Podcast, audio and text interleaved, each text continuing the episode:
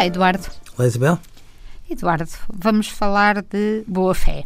Pois, eu, eu... Ou da falta dela. Sim, porque hum, isso fica sempre visível eh, nas áreas do direito, nas várias áreas do direito.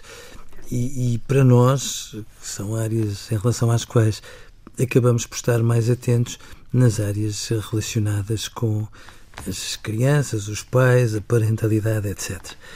Eh, e, e há um, um, trabalho muito engraçado da doutora Ana Rita Alfaiate que basicamente acaba por dizer assim, relacionado com os processos de adoção, foi no fundo a dissertação dela, mas que depois pode ser transposto para outros processos relacionados com a parentalidade. Ela diz que, no fundo, os pais têm a obrigação de, hum, enfim, reunir um conjunto de competências, sem dúvida, mas têm um conjunto de responsabilidades e, em determinadas circunstâncias, os pais não cumprem com as suas responsabilidades, nomeadamente quando, diz ela, em relação aos processos de adoção, fazem esticar os processos muito para além do razoável, não tomando em consideração aquilo que são, no fundo, os interesses dos seus filhos e fazendo sobrepor aos seus interesses interesses estranhos, como por exemplo. Mas Eduardo vai ter que explicar porque eu não estou a perceber bem bem.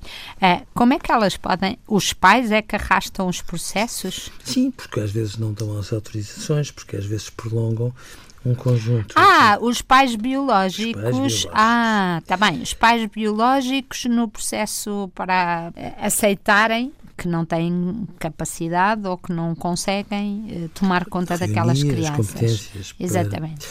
E diz ela que eh, há um tempo para sermos crianças e há um tempo tão indispensável que a determinada altura é razoável que nós possamos responsabilizá-los judicialmente porque violaram o princípio de boa-fé que é suposto que tenham na relação com os filhos.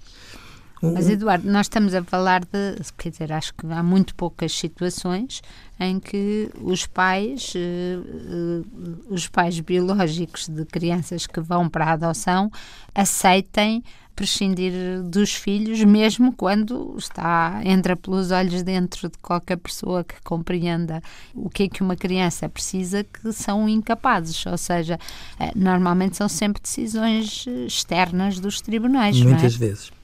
Mas o princípio aqui é que eu gostava de conversar consigo.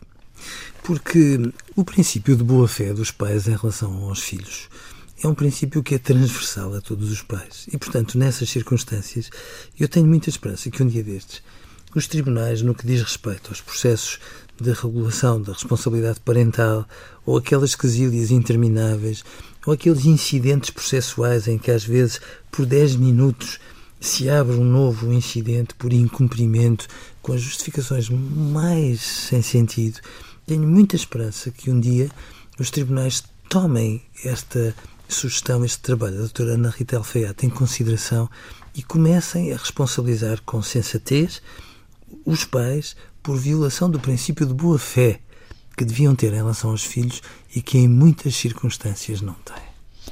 Eu acho isso mesmo importante porque, porque é um desespero uh, pensarmos que neste país uh, grande parte dos processos que estão nos tribunais de família são processos de pais e mães que não conseguem chegar a acordo e que se digladiam, uh, digladiam anos a fio um, com, com essas quesílias completamente indiferentes ao sofrimento dos seus filhos perante muitas vezes ou uma impotência ou, ou um, um, lavar de mãos de, do próprio tribunal, porque de facto é absolutamente inadmissível Sim. que, com tantos casos realmente graves hum, em relação aos direitos das crianças, estejam os tribunais Sim. empanturrados com decisões entre mães e pais. Sim, a mim indigna-me. A mim também. E no dia em que se substitua a, função das crianças nas decisões que os tribunais às vezes não conseguem ter, era muito importante quando os pais andam nesta batutice pegada, os tribunais comecem a responsabilizar os pais por violação do princípio de boa-fé. Porque é disso que se trata e quando passarmos para esse patamar, talvez os tribunais de família sejam mais eficazes na proteção do direito das crianças. Adeus, Eduardo. Adeus, Isabel.